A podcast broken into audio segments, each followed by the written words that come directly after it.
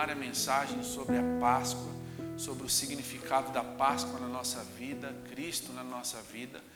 E domingo retrasado nós estávamos refletindo sobre o contexto do apóstolo Paulo, para que a gente entre domingo que no próximo domingo na carta do apóstolo Paulo à igreja de Coríntios, nós então estamos refletindo sobre quem é o apóstolo Paulo, como ele se converteu, os desafios que ele teve.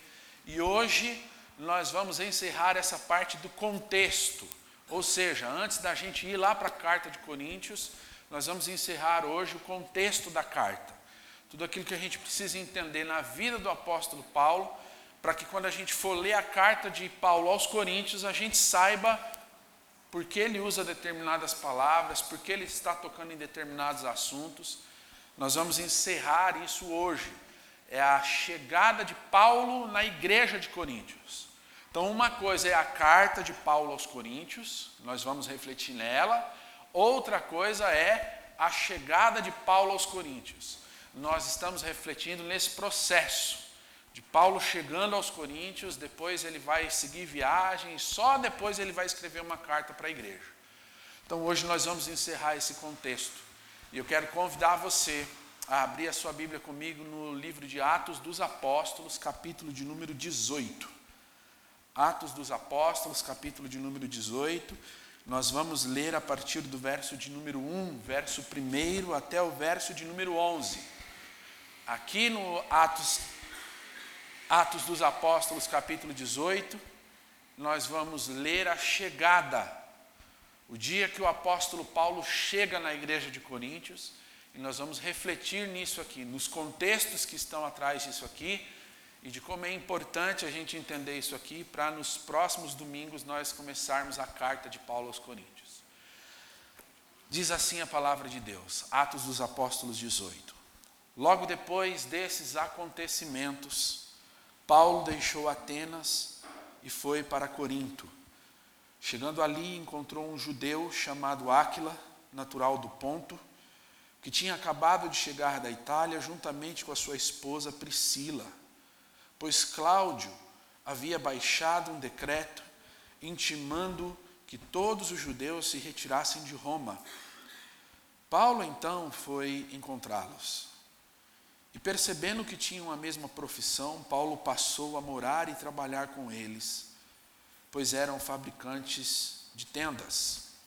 Assim, todos os sábados, Paulo argumentava na sinagoga e convencia tanto a judeus quanto a gregos. Depois que Silas e Timóteo chegaram da Macedônia, Paulo então começou a consagrar todo o seu tempo ao ensino da palavra, explicando aos judeus que Jesus é o Messias. Contudo, como estes se opuseram e preferiram insultos graves a Paulo, Paulo sacudiu a roupa e os sentenciou: Caia sobre as vossas próprias cabeças toda a responsabilidade de vossas faltas. Eu estou inocente quanto ao meu dever e de agora em diante vou dedicar-me à pregação do Evangelho aos gentios. Então, saindo da sinagoga, Paulo dirigiu-se à casa de Tício, o justo, homem que obedecia a Deus e que morava ao lado da sinagoga. E Crispo, principal da sinagoga, creu no Senhor, ele e toda a sua casa. E da multidão dos coríntios que o ouviam, muitos criam e eram batizados. Numa certa noite, o Senhor falou com Paulo por meio de uma visão, dizendo: Não tenha medo, continue pregando e não te cales, pois eu estou contigo e nenhuma pessoa ousará fazer-te mal ou ferir-te, porquanto tenho muita gente nesta cidade. Assim, Paulo permaneceu ali durante um ano e seis meses, ensinando a palavra de Deus ao povo. Amém? Vamos orar em nome de Jesus? Feche seus olhos. Pai, mais uma vez nós te damos graças pelo privilégio de estarmos na Sua casa. Nós queremos te pedir nessa noite que o teu Espírito Santo fale mais uma vez conosco, como tem falado há tantos domingos. Em nome de Jesus, que o nosso coração seja um solo fértil para a tua verdade. É o que nós te pedimos para a glória do seu nome. Amém. E amém. Amém. Você Você já você já passou por momentos de angústia na sua vida? Você já passou por momentos de desespero, angústia, desespero, momentos em que você experienciou uma angústia, um desespero tão clausticante que você pensou assim: eu vou desistir. Situações da sua vida, momentos da sua vida em que você travou uma grande batalha e no meio dessa batalha você olhou para você e você disse assim: Eu não dou conta, eu não consigo mais respirar, eu não consigo mais refletir, eu não sei o que está acontecendo, eu estou angustiado. Já passou por momentos assim? Angústia Angústia é algo que é inerente a todo e qualquer ser humano. Tradução da palavra angústia para uma compreensão de senso comum é essa aqui: angústia é caracterizada por um conjunto de sintomas que surgem devido a situações em que a pessoa se sente ameaçada por algo que irá acontecer e que a leva à preocupação excessiva. Angústia é caracterizada por um conjunto de sintomas que surgem devido a alguma situação em que a pessoa se sente ameaçada por algo que irá acontecer ou por algo que aconteceu e que a leva à preocupação excessiva. Isso é angústia. Todos nós, todos nós, em um determinado momento da vida, experienciamos esse sentimento. E o grande problema não é a gente passar por angústia. O grande problema na nossa vida é quando nós não sabemos lidar com ela. Quer dizer, o que eu estou querendo dizer aqui para vocês nessa noite é que em um tempo caracterizado por uma pregação vitoriosa. Quer dizer, em um tempo em que a igreja tem proclamado dos seus púlpitos uma mensagem triunfalista, que você sempre tem que vencer na vida, que você sempre tem que ganhar na vida.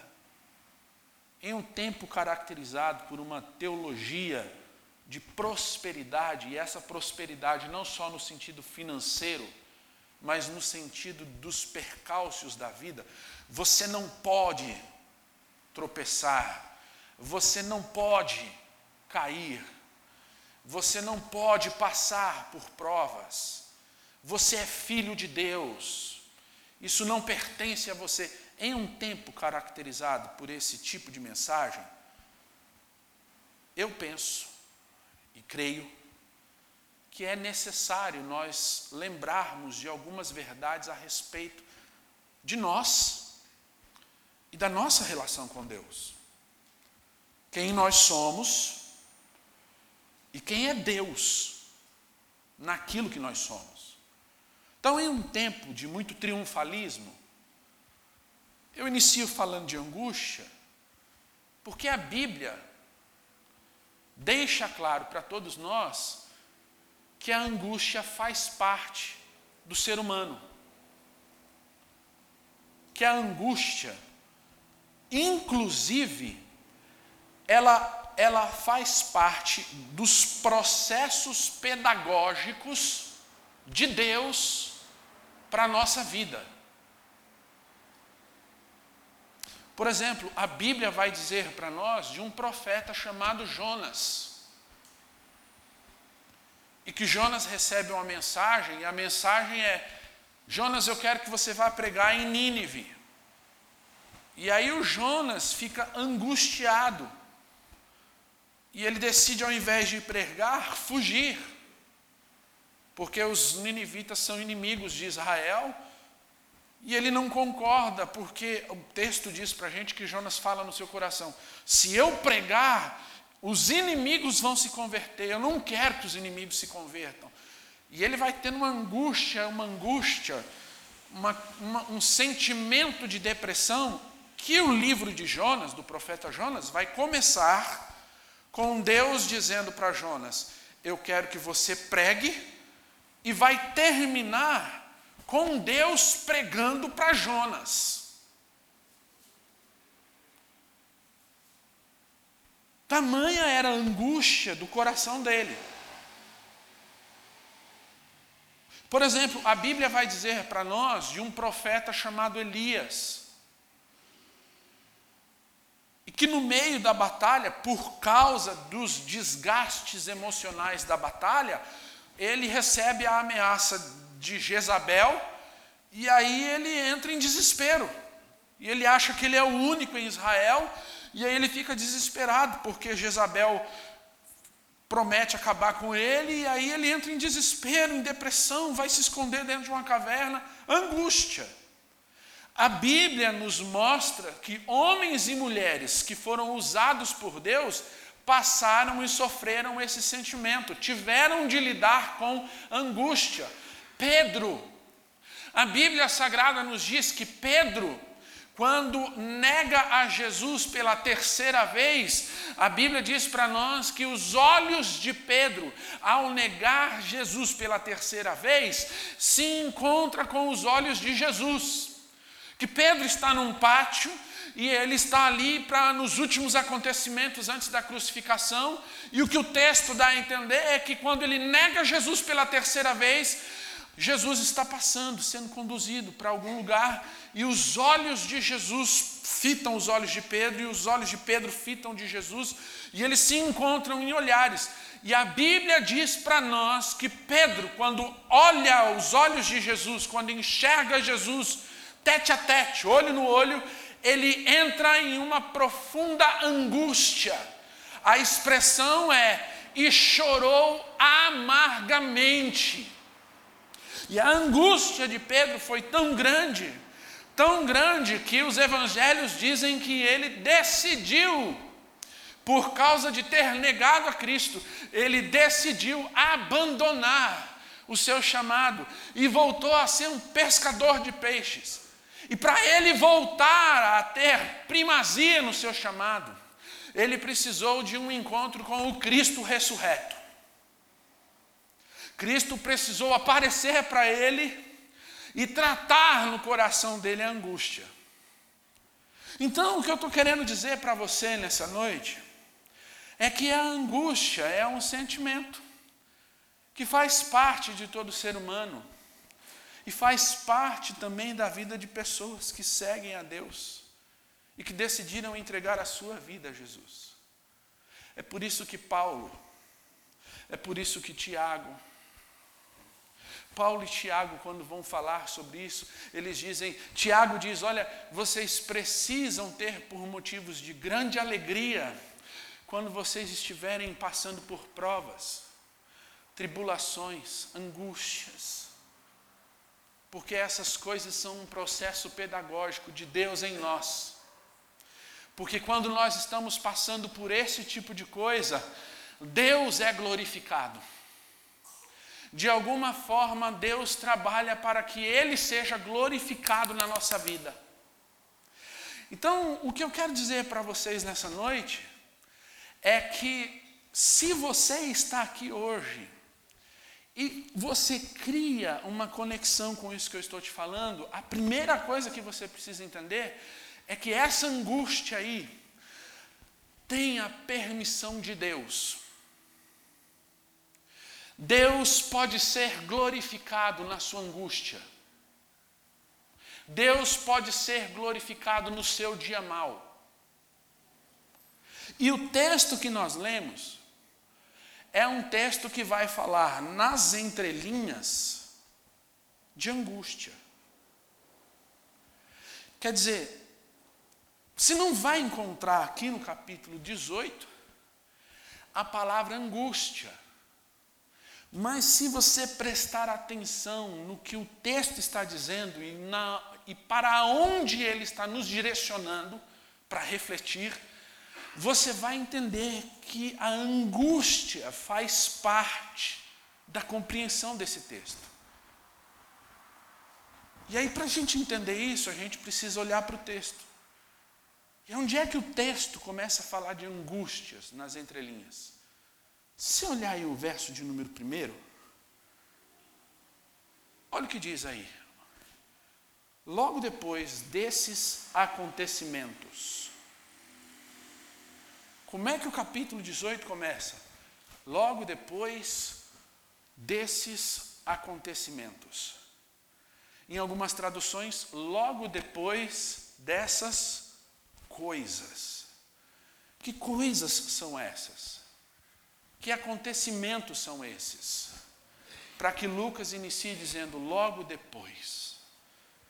Se você estava aqui semana passada, retrasada, você se lembra das coisas que começaram a acontecer na vida do apóstolo Paulo. Ele se separa de Barnabé. Se lembram? Sim ou não?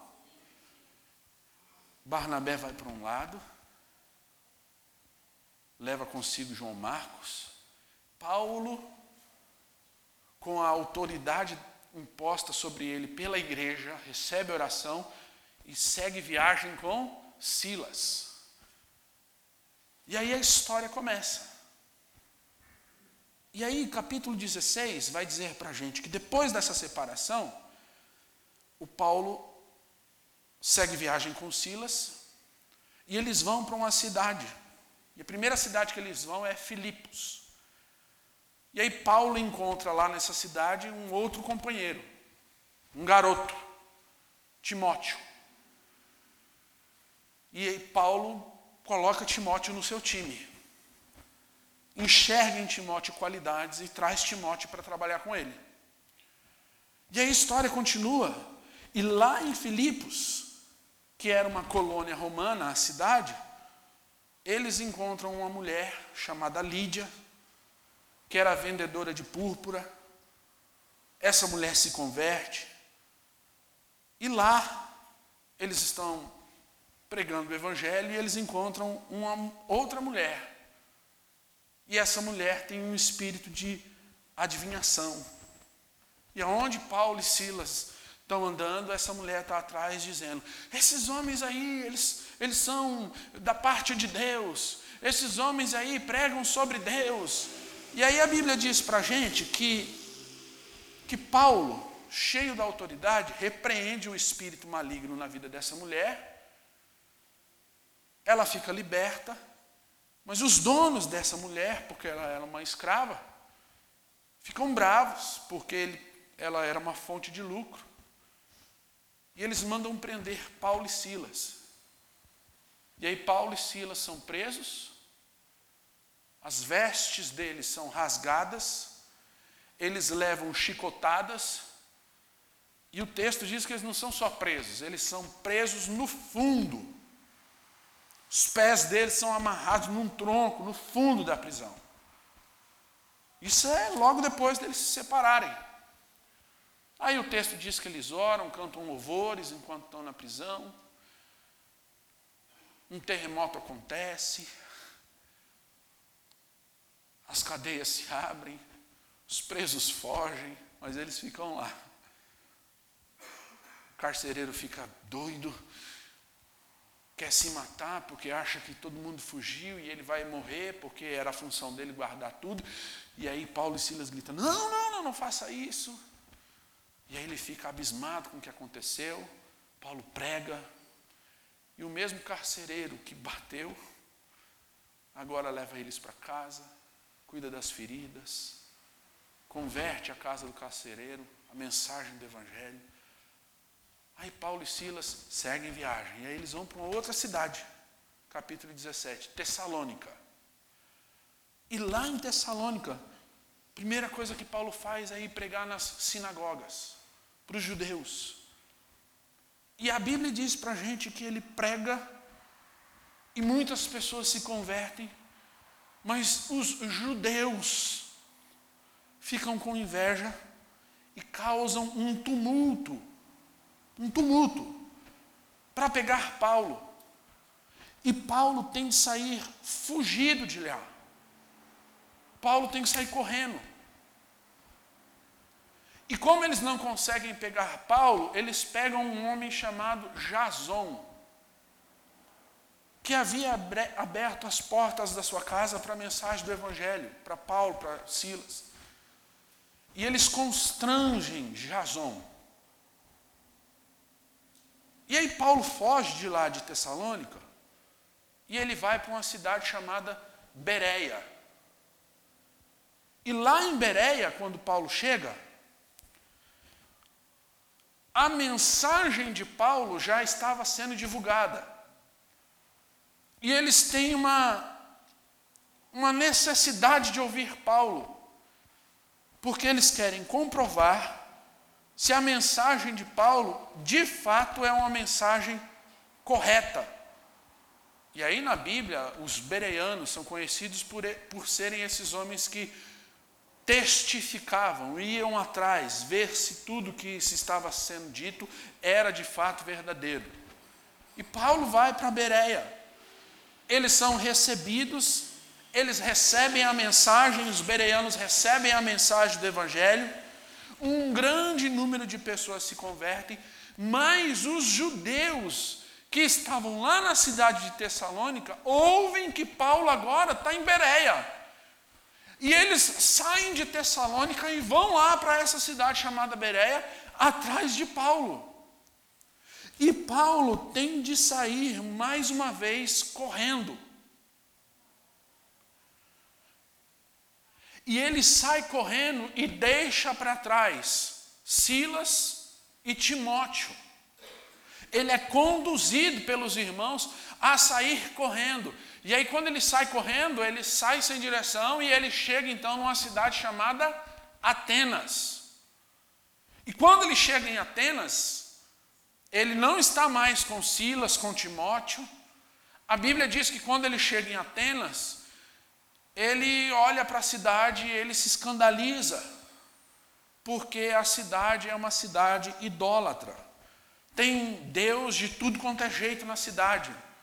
Ele vai andando pela cidade e tem postes ídolos de tudo quanto é tipo. Inclusive, ele encontra um que é um vazio, é só um lugar, e está escrito assim: ao Deus desconhecido. E aí ele começa a pregar em Atenas. E ele começa a dizer assim: olha, esse Deus, esse lugar aí, que vocês têm aí, ó, ao Deus desconhecido. Esse Deus é o Deus que fez os céus e a terra. E as pessoas começam a chamar Paulo de tagarela. Quem é esse tagarela? E aí eles pegam Paulo e levam Paulo para o aerópago. O aerópago era uma espécie de teatro a céu aberto que os gregos, as pessoas, levavam as pessoas para lá para elas discursarem sobre política, sobre religião. E aí eles pegam Paulo e levam ele para o aerópago. E aí quando ele está lá no aerópago, aí ele é a oportunidade, ele fala, agora eu vou pregar. E aí ele diz, olha vocês, eu andando aí pela cidade, eu vi que tem muitos deuses, mas tem um altar que não tem nenhum Deus, e vocês escreveram assim, ao Deus desconhecido. Esse altar é o altar do Deus desconhecido. Pois é desse Deus que eu quero falar para vocês. E aí ele começa a falar sobre Deus. E aí a Bíblia diz para nós que no final da mensagem de Paulo, alguns creram, ouviram Paulo pregar e creram, e outros zombaram e continuaram chamando Paulo de tagarela. E aí Paulo sai de Atenas e ele chega na cidade de Corinto. E ele chega na cidade de Corinto com um sentimento de tristeza. Ele chega na cidade do Corinto angustiado. Por isso, o verso primeiro do capítulo 18 começa: depois dessas coisas. Que coisas são essas? Depois de ser severamente açoitado, quando ele estava em Filipos, depois de ter chegado em Tessalônica e ser escarnecido pelos judeus, depois de ter passado em Bereia e ter de sair de lá fugido de novo porque os judeus queriam massacrar ele, depois dessas coisas, ele chega em Coríntios. E a ideia de Lucas, quando escreve isso, é exatamente essa. Fazer a gente entender que quando Paulo chega na cidade de Coríntios, ele chega em uma situação de angústia. Aliás, quando Paulo escreve a sua carta aos Coríntios, ele vai deixar muito claro que a situação dele era uma situação de angústia. Porque ele chega depois de açoites, de perseguição, de zombaria, depois que a mensagem do Evangelho em Atenas foi ridicularizada, depois dessas coisas, quando ele chega na cidade de Corinto, sozinho, sem ninguém para conversar, sem dinheiro para se manter na cidade, depois dessas coisas, ele chega na cidade de Coríntios. E quando ele escreve a, carta dele aos Coríntios, veja se ele não estava em angústia. Olha o que ele escreve quando ele vai escrever a carta aos Coríntios. Capítulo 2, de 1 a 3 da carta de Paulo aos Coríntios. Irmãos, quando eu fui até vocês, ele está escrevendo a carta para a igreja. E está falando desse momento aqui de Atos 18. Quando ele chegou lá em Coríntios. Olha o que ele escreve. Quando eu fui até vocês anunciando o testemunho de Deus, eu não fui com sublimidade de palavras ou de sabedoria, porque nada me propus saber entre vós, senão a Jesus Cristo e este crucificado. Portanto, quando eu estive convosco, eu estava em fraqueza, em temor, e grande tremor. Quando eu fui até vocês, eu estava em fraqueza, em temor e em tremor, angústia. Que cidade, que cidade é essa? Que Paulo chega para pregar o Evangelho. O que é que existia nessa cidade?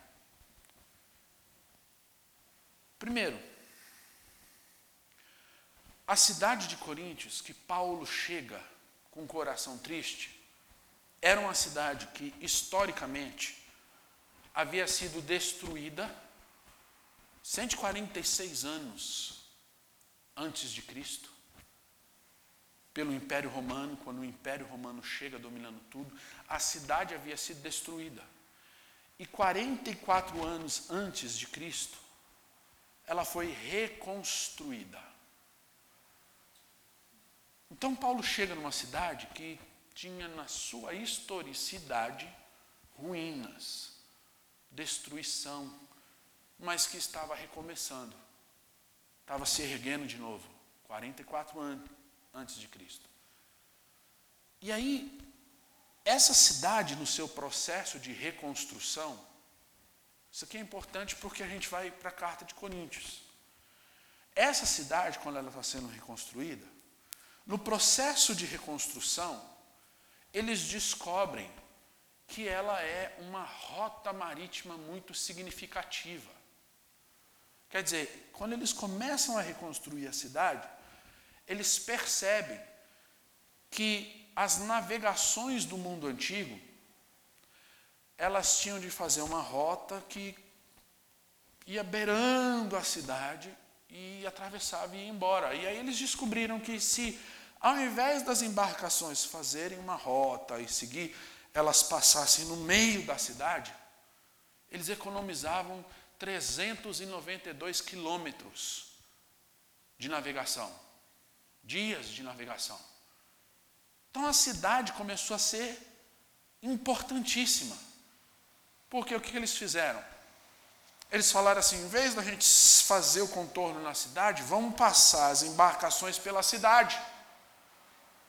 E aí isso criou o quê? Um comércio na cidade. É aquilo que a gente chama de é, polias. Eles criaram polias para que quando os barcos chegassem no porto, eles fossem colocados nessa polia e eles atravessassem a, por terra até o outro lado, empurrados na polia, porque aí eles economizavam esse contorno pela cidade. E aí isso trouxe muito comércio para a cidade de Coríntios. E a cidade se tornou um porto extremamente significativo em termos comerciais no mundo antigo. Então, Gente do mundo inteiro chegava em Coríntios. Gente do mundo inteiro passava por essa cidade.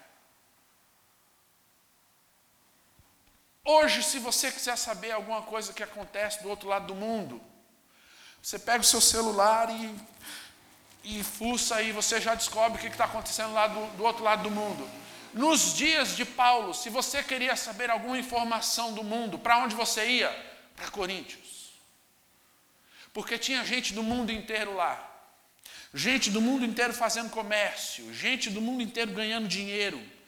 A cidade então era uma cidade forte comercialmente, e ela não era só forte comercialmente, ela era uma cidade cosmopolitana. O que significa isso, pastor? Era uma cidade onde existiam várias etnias, gente de tudo quanto é lugar. Quem morava em Coríntios era judeu, mas era também grego, mas era também de outras ilhas. Gente de tudo quanto é lugar do mundo morava ali. Cidade cosmopolitana. Diversas culturas no mesmo lugar. Diversos pensamentos no mesmo lugar.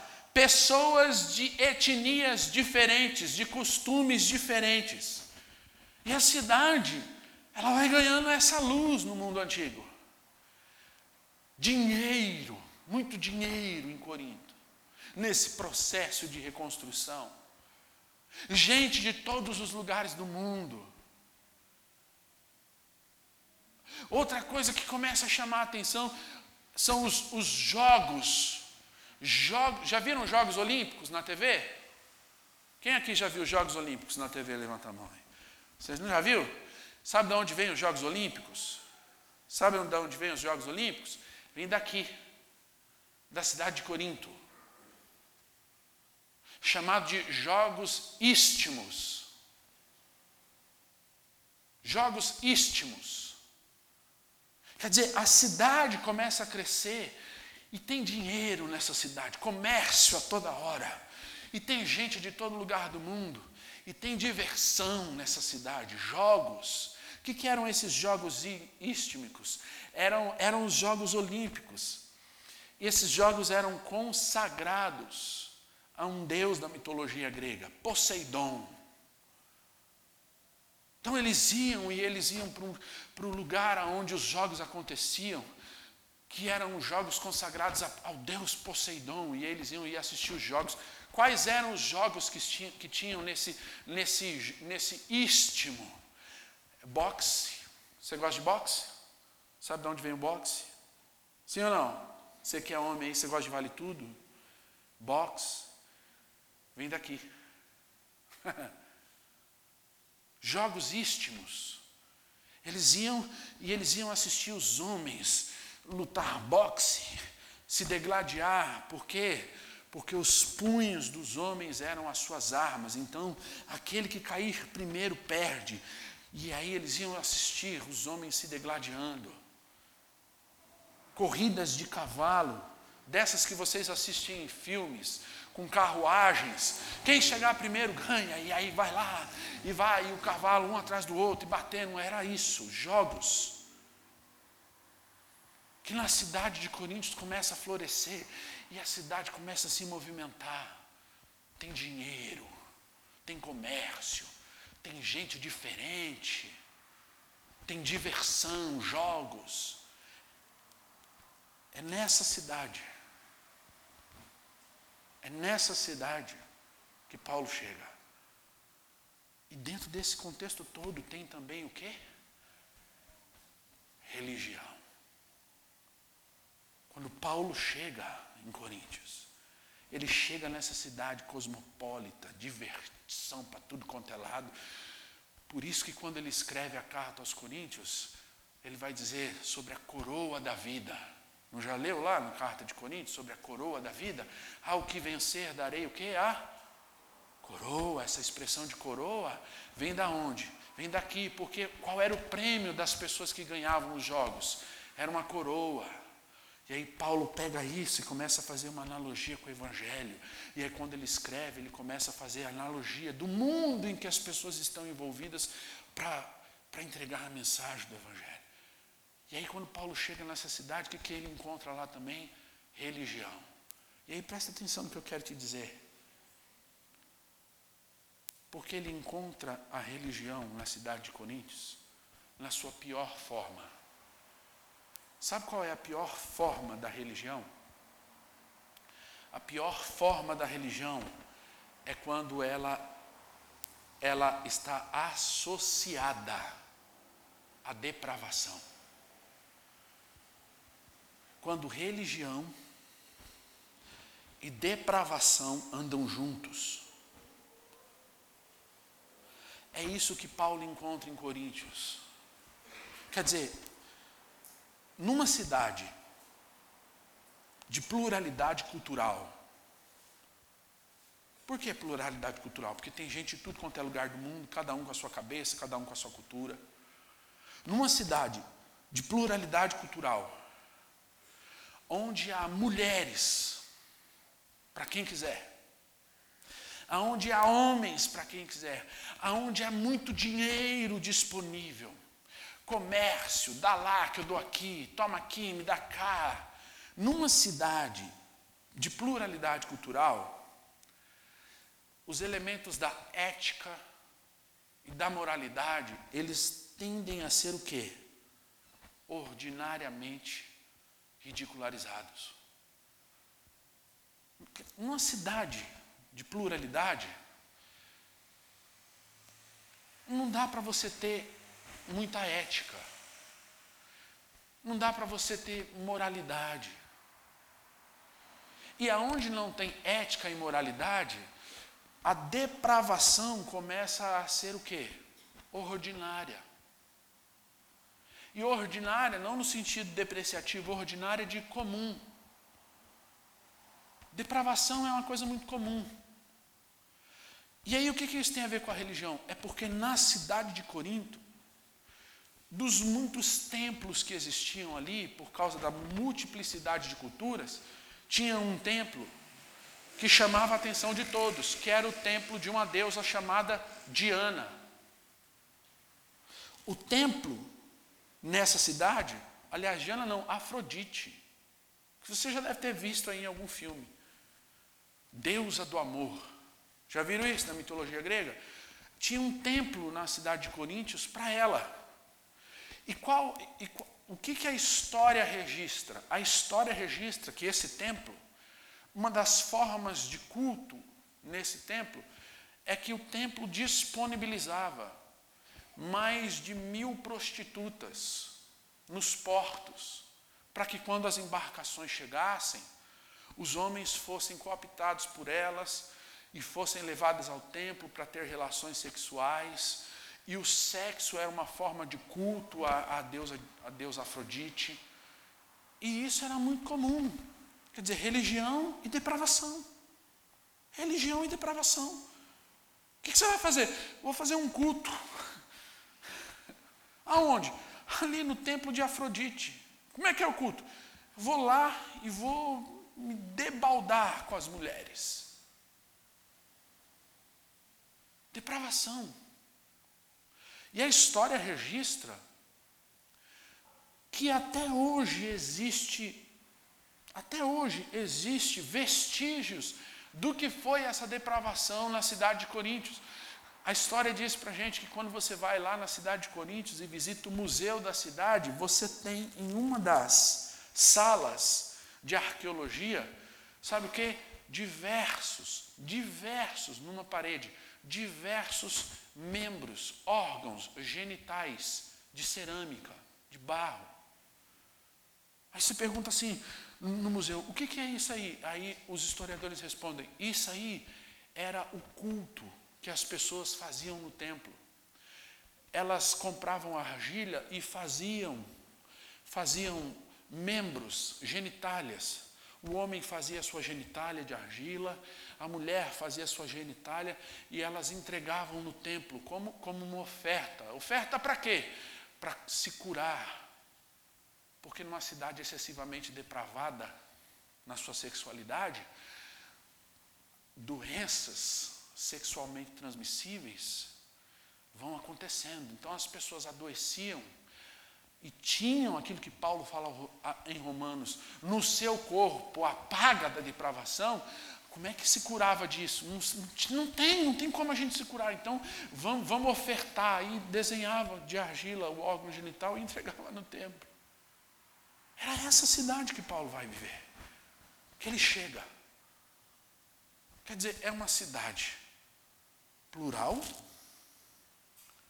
na sua cultura, excessivamente rica no seu comércio, depravada na sua religião. E Paulo chega lá sozinho. E o texto que a gente lê diz para a gente que quatro coisas acontecem com Paulo. Quando ele chega nessa cidade. Nesse lugar, o texto termina, que a gente leu, termina dizendo que ele fica ali um ano e seis meses. E é nesse lugar que ele chega, que, que ele vai sentir o cuidado de Deus. Nós vamos ver isso. É nessa cidade que ele vai reavaliar a vida dele, a rota ministerial dele, é nessa cidade que ele vai ter o ministério dele confirmado pelo Espírito Santo. E é nessa cidade que ele vai receber ânimo para continuar e permanecer. Tudo isso nessa cidade aqui, Corinto. Como é que ele sente o cuidado de Deus? O texto que a gente leu diz que ele encontra pessoas como é que ele revê o ministério dele? O texto diz para a gente que ele toma uma posição ministerial, versos 4 ao verso 7. Como é que ele tem o ministério dele confirmado? O texto vai dizer para a gente que o Espírito Santo de Deus age através da vida dele, verso 8. Como é que ele vai receber ânimo da parte de Deus para continuar? O texto diz para a gente, verso 9 ao verso 11 que Deus o visita. E diz para ele assim: ó, não tenha medo, porque eu sou contigo. Nenhum mal vai te acontecer, porque eu tenho muita gente nessa cidade para salvar. Quais são as coisas que eu queria aprender com você aqui nessa noite? Porque esse é um contexto que leva a gente para a carta de Paulo. E a gente vai estudar a carta de Paulo, as coisas que Paulo escreve para essa igreja. Para essa igreja que está num lugar de pluralidade cultural, num lugar de excessivo comércio, num lugar de fluidez de cultura, num lugar de depravação espiritual. É nesse lugar Paulo chega. Quais são as coisas que a gente precisa entender aqui? Na vida de Paulo. Primeiro, olhando para isso tudo, a gente aprende que não há espaço para leituras desajustadas na vida quando entregamos a nossa vida a Deus. O que eu aprendo com Paulo aqui, nessa chegada na igreja de Corinto, nesse lugar que ele vai, vai solidificar a igreja? O que eu aprendo? A primeira coisa que eu aprendo é essa: não há espaço para leituras desajustadas na vida de pessoas que entregam a sua vida a Deus. Você sabe o que é uma leitura desajustada da vida? É quando você fica olhando para os acontecimentos da sua vida, quer eles sejam bons, quer eles sejam ruins, e você fica querendo dar nomes para esses acontecimentos. E você fica querendo justificar o porquê desses acontecimentos.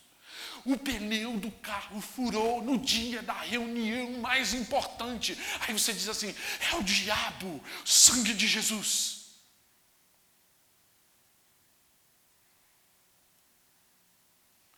Aí cai na sua conta bancária uma premiação que você não esperava e que paga as suas contas do mês, sobra para você fazer um agrado para os seus filhos, para sua esposa. Aí você olha para isso e diz: Aleluia, glória a Deus, foi Deus, amém. Aí no outro dia, cai de cama alguém que você ama e os médicos não sabem o que é. Aí você diz: é o diabo, está amarrado. E você vai levando a sua vida com leituras desajustadas. E você diz que entregou a sua vida a Deus e que você pertence a Deus, mas você não consegue confiar que todas as coisas que acontecem na sua vida estão debaixo do propósito de Deus. Paulo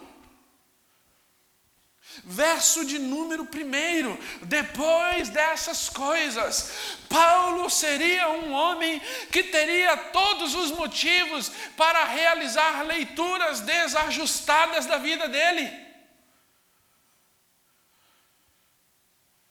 Paulo é o homem que poderia olhar para a sua vida em Corinto, sozinho, sem dinheiro, sem ninguém, botado a mão na cabeça e dito: errei. Estou aqui sozinho, sem dinheiro. Para onde eu vou? As coisas não estão bem. O que, que aconteceu? Ah, já sei, já sei. As coisas começaram a acontecer assim. Ah, foi depois, foi depois que eu separei de Barnabé. Barnabé foi para um lado, eu fui para o outro. Depois que Barnabé foi para lá e eu para cá. Aí eu fui pregar, e quando fui pregar, fui preso, açoitado. Depois que eu fui açoitado, me perseguiram. Aí em Bereia, foram atrás de mim, me perseguiram. Aí em Atenas, não acreditaram em mim. Agora eu estou aqui sozinho. Meu Deus, eu errei.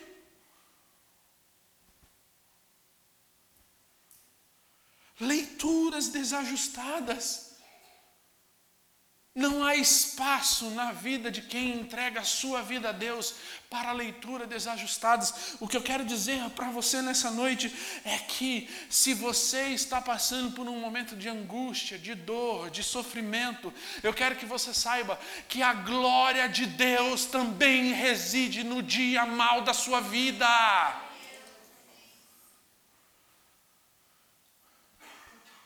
Paulo é um homem que não permite que isso aconteça na vida dele.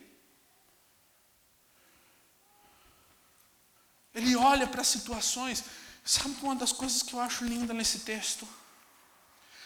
É que Paulo é esse homem que pode olhar para a vida dele, poderia olhar para a vida dele e dizer: Ai, Deus não está comigo. Ai, meu Deus, quanto sofrimento. Mas olha o que diz o verso 2 e o verso 3 desse texto. E achando um certo judeu por nome Áquila, natural do ponto, que havia pouco tinha vindo da Itália, e Priscila, sua mulher, pois Cláudio, imperador, tinha mandado que todos os judeus saíssem de Roma, encontrou eles e juntou-se a eles. E como era do mesmo ofício, ficou com eles e trabalhava pois tinham por ofício fazer tendas. Sabe o que é lindo aqui? Olha o que está escrito aí na sua Bíblia. E achando. Em algumas traduções, encontrando. Paulo está sozinho, sem dinheiro, sem nenhum amigo, numa cidade excessivamente promíscua, excessivamente contrária aos valores que ele tem para deixar ali.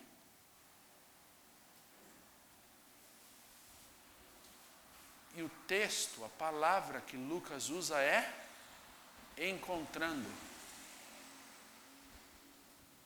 Encontrando.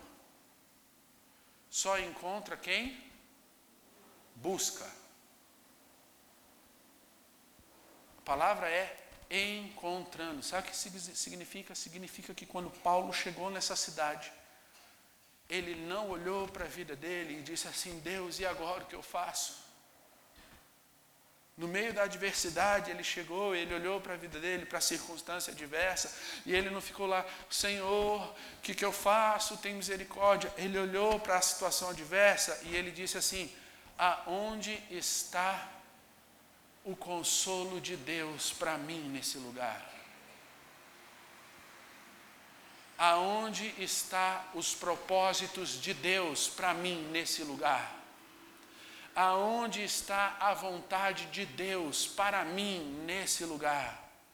Por isso, Lucas usa a expressão encontrou, porque Paulo procurou a vontade, os propósitos e os desígnios de Deus naquele lugar. Então, Lucas diz no livro de Atos: encontrou. O que, que ele encontrou? Ele encontrou o consolo de Deus e o consolo de Deus se manifestou a ele como? Através de gente, pessoas. Paulo encontrou um homem chamado Áquila e sua esposa Priscila, judeu, que estavam vindo de Roma estavam vindo de Roma perseguidos, fugidos, porque o imperador mandou expulsá-los, expulsar os judeus. E não só encontrou Áquila e Priscila, como pessoas fugidas, encontrou Áquila e Priscila com características para comungar eles tinham o quê? O mesmo ofício. No dia da adversidade de Paulo, Paulo olhou, buscou o consolo de Deus, e o consolo de Deus foi apresentar para ele pessoas que tinham coisas em comum para comungar com ele. Quem é você? Eu sou Áquila, essa é minha esposa, Priscila. E você? Eu sou Paulo. De onde vocês vêm? Nós estamos num momento de dificuldade, estamos vindo de Roma, e nós estamos vindo fugidos de Roma, porque o imperador romano mandou expulsar. Paulo, eu sou Paulo, também sou judeu, e eu estou vindo fugido de Atenas. Primeiro ponto em comum. Aliás, segundo. Você é judeu? Sou judeu, Paulo. Eu também sou. Segundo ponto, de onde você vem? Venho fugir de Roma. Eu venho fugir de Tessalônica. Segundo ponto em comum. O que, que você faz? Eu trabalho com tendas, nós construímos tendas. Paulo, eu também construo tendas. O que, que a gente faz? Vamos comungar juntos? Porque eu estou sozinho nessa cidade, não tenho para onde ir. E a Bíblia diz para a gente que o consolo de Deus se manifesta a Paulo assim através de gente. No meio da sua angústia, você tem percebido o milagre de Deus? No meio da sua angústia, o que você espera é o que? Fogos de artifícios, rojões, um tapete vermelho se estendendo, os anjos entrando tocando a trombeta e um, um querubim vindo dizer: Assim diz o Senhor, servo meu. Você, você, você espera o que no dia da sua angústia? Tu és meu filho amado, o céu está em. Você, você espera o quê? Deus se manifesta através de coisas ordinárias. Abra os seus olhos para os milagres que Deus está colocando do seu lado no dia da sua angústia.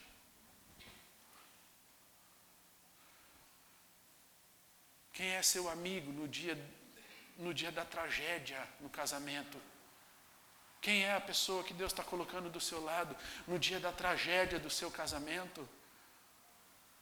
Para ser um milagre, para conversar com você, para aconselhar você, para dizer para onde você tem que ir. Quem é o médico que está cuidando de você no dia, no dia mau? Que Deus está colocando para cuidar de você, para dizer para você assim: olha, você vai passar por isso, mas eu estou com você, calma. Fui eu que coloquei esse aqui, fui eu que levantei aquele ali, fui eu que botei esse aqui no seu caminho, fui eu que coloquei aquela enfermeira ali. Milagres ordinários do consolo de Deus para nós no dia mau.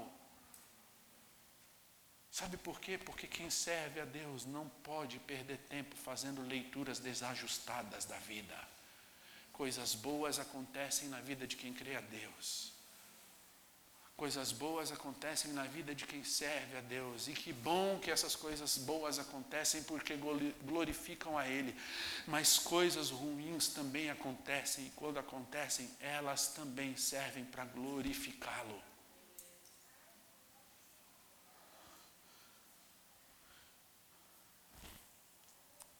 Paulo não só encontra o consolo de Deus, Paulo encontra também o encorajamento. Sabe como é que Deus encoraja Paulo? Ele encontra o consolo na vida de Priscila, de Áquila, vai morar com eles e começa a trabalhar. Não tem dinheiro, então vou trabalhar. Meu chamado é pregar a palavra, mas ainda não dá, não tem sustento, então eu tenho que trabalhar. consolo, aí vem o encorajamento. Olha o que o texto diz para a gente no verso 5. E quando Silas e Timóteo desceram da Macedônia, foi Paulo impulsionado no espírito, testificando aos judeus que Jesus era o Cristo. Quer dizer, ele está trabalhando com Priscila e com Áquila. E ele está lá trabalhando. O texto diz que ele vai para a sinagoga de sábado, prega, volta segunda, trabalha terça, quarta, quinta, sexta, sábado vai para a sinagoga, domingo e volta, e a vida dele está assim. Aí os companheiros de viagem que tinham ficado lá atrás, quando ele fugiu, chegam. E só quando eles chegam é que Paulo diz assim: agora sim.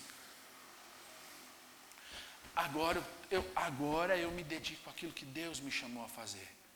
E aí eu quero dizer uma coisa aqui para você que você queria pedir para você prestar atenção nisso. Sabe por que Paulo disse assim: agora eu vou, agora sim? Porque os companheiros de viagem chegaram. Só que sabe como é que eles chegaram? Eles não chegaram de mãos vazias. Eles chegaram, mas eles chegaram com com grana. Tenha medo de falar isso, não. Grana, fala aí. Grana. Fala aí, grana. No reino de Deus, o reino de Deus precisa de gente que investe. Você sabia disso? Você sabia disso? Amém? É, carnezinho. Amém. Gente que não tem medo de investir no reino de Deus.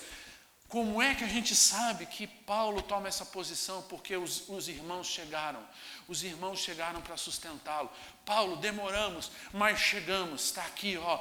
Enquanto você estava aqui, a gente estava lá, nós passamos nas igrejas, coletamos as ofertas, porque você precisa trabalhar, você precisa se dedicar no reino de Deus.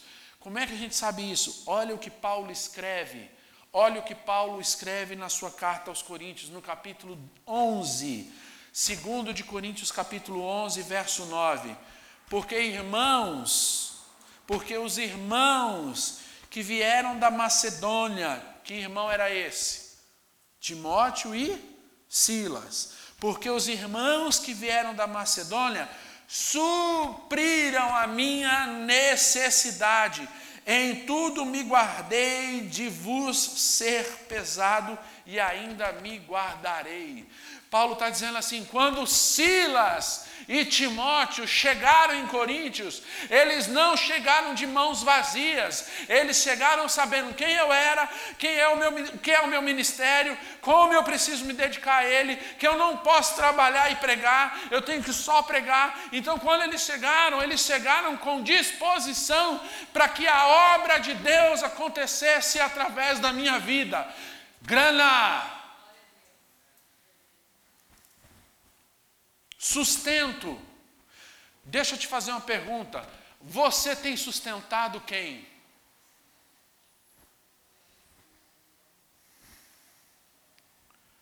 Quem é que você tem olhado e dito assim, ó, eu preciso sustentar, eu preciso ajudar?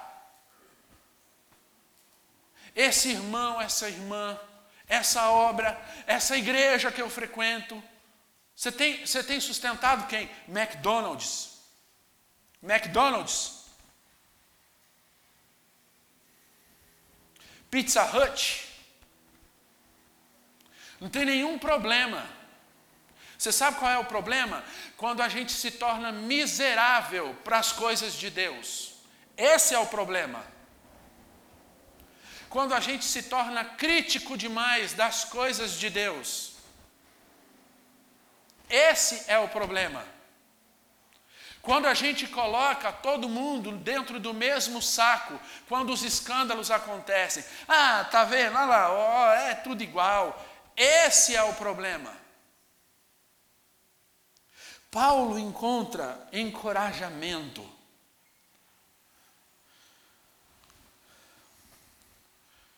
Nós precisamos aprender que a nossa vida, quando ela está nas mãos do Senhor, não há espaço não há espaço para leituras desajustadas. A providência de Deus vem, o cuidado de Deus aparece. Há uma canção de um compositor chamado Stênio Marcius. Stênio Marcius tem uma canção linda chamada O Tapeceiro. João Alexandre é o compositor que vai, na minha opinião, interpretar essa canção de uma maneira extraordinária.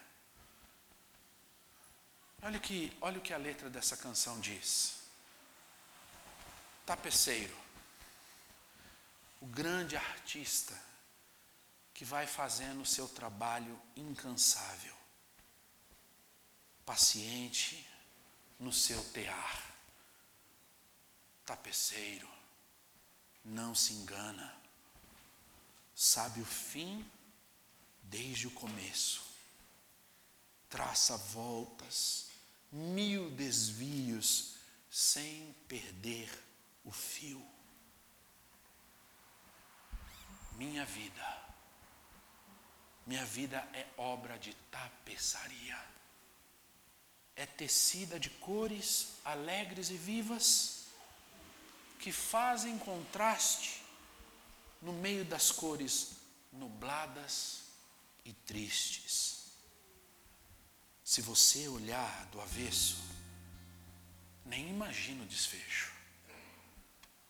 Mas no fim das contas, tudo se explica, tudo se encaixa, tudo coopera para o meu bem, quando se vê pelo lado certo muda-se a expressão do rosto, obra de arte para honrar e glorificar o tapeceiro.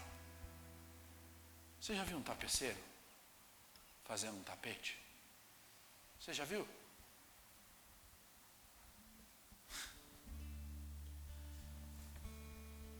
Esses tapetes bonitos que você encontra nas lojas, aqueles desenhos extraordinários. Já viu um tapeceiro fazer um tapete daquele? Coisa horrorosa. Emaranhado de fios e o tapeceiro vai fazendo e você olha e fala: Meu Deus, como é que pode? Que coisa feia é essa? Sem sentido, a imagem não tem nada. Ele vai, puxa, puxa um fio daqui, cruza para lá, volta para cá, faz assim, e vai, vai. E ele não perde o fio, ele não perde o fio, ele vai. E se você olha e você fala, que coisa horrorosa, que coisa feia. Mas quando você dá a volta e você olha para frente, o tapeceiro está aqui. Aí você dá a volta e olha para frente. Tudo se encaixa. Tudo é belo. Geometricamente perfeito. Tem coisas na sua vida que você não vai entender. Sabe por quê? Porque você está insistindo em olhar pelo lado errado. Deixa Deus ser o tapeceiro da sua vida. Olhe para as coisas pelo lado correto. Olhe para as coisas pelo lado correto. Segundo, rapidamente para a gente terminar, Paulo nos ensina que comunhão e confiança no Deus da obra nos permite reavaliar rotas ministeriais no nosso coração. Segunda coisa que Paulo nos ensina, comunhão e confiança, permite, faz com que a gente reavalie, reavalie rotas ministeriais no nosso coração. As, o nosso caminho com Deus, as coisas que a gente priorizou. Porque o que o texto diz para a gente? Interessante. Paulo está nesse dia ruim, aí Deus vem e consola, ele encontra o consolo. Acla e Priscila Aí vem não só o consolo, vem o incentivo. Os irmãos voltam. Paulo, chegamos, está aqui, vai pregar. Aí ele vai pregar na cidade de Corinto. E aí ele vai pregar para os judeus. E sabe o que, que acontece? Ele prega e os judeus começam ao quê? A querer pisotear nele de novo. E aí o Paulo diz assim: opa, opa, até aqui eu vou preciso reavaliar algumas coisas no meu ministério. Toda vez que eu prego para esse povo, esse povo quer me bater? Toda vez que eu falo do amor de Jesus para ele? Não, peraí. E aí, olha o que diz o verso para a gente, verso 5 e verso 6. E quando Silas e Timóteo desceram da Macedônia, foi Paulo impulsionado pelo Espírito, testificando aos judeus que Jesus era Cristo. Mas, resistindo e blasfemando eles, Paulo sacudiu as vestes e disse: O vosso sangue seja sobre a vossa cabeça, eu estou limpo, e desde agora parto para os gentios. Sabe o que ele está fazendo? Ele está dizendo assim ministerialmente: chega. Até aqui eu tinha um sentimento. Até aqui eu fui. Mas vocês agora precisam entender isso. Chega. Meu negócio agora é com os gentios. E o sangue de vocês, da cabeça de vocês, já não está sobre mim. Porque eu preguei. E no dia do juízo, quando vocês estiverem diante, diante do santo juiz, vocês não vão poder dizer outra coisa porque eu preguei. Eu preguei. Ele se destitui.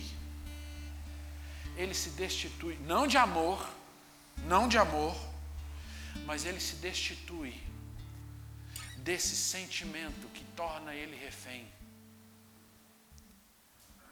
E ele diz assim: O Senhor da obra é justo, a minha parte eu faço. Eu prego, se vocês aceitam, amém. Se vocês não aceitam, está nas mãos do, do justo juiz.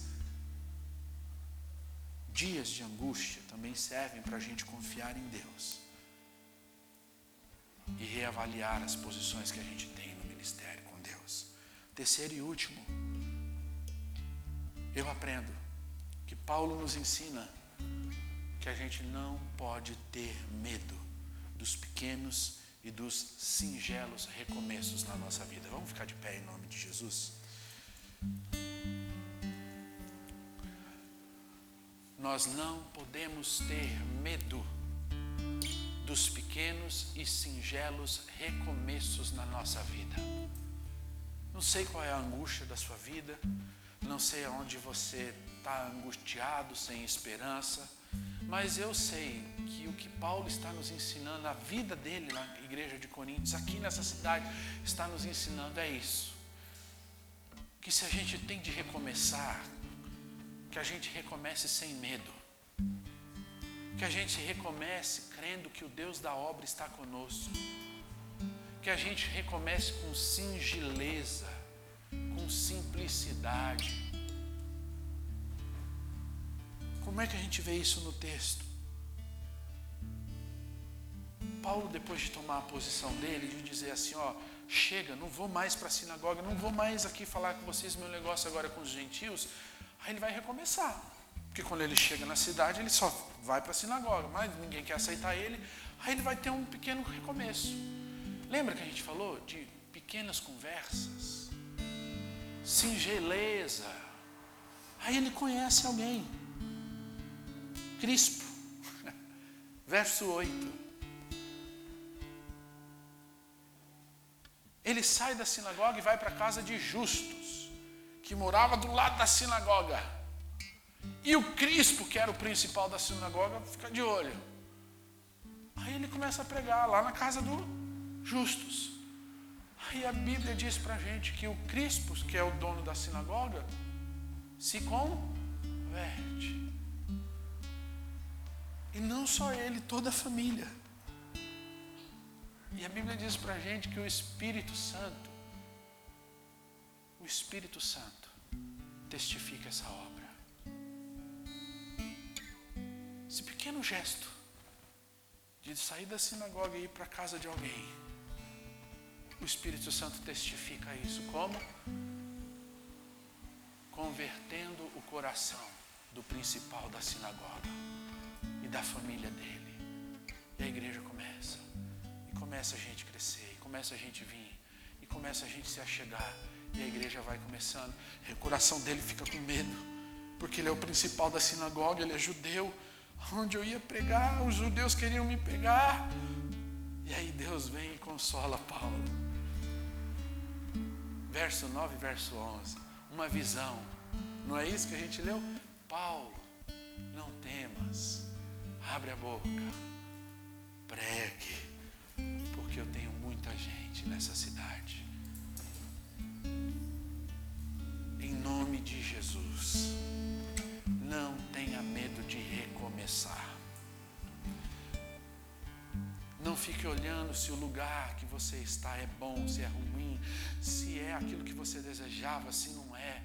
Recomece com a certeza de que o Deus da obra está com você.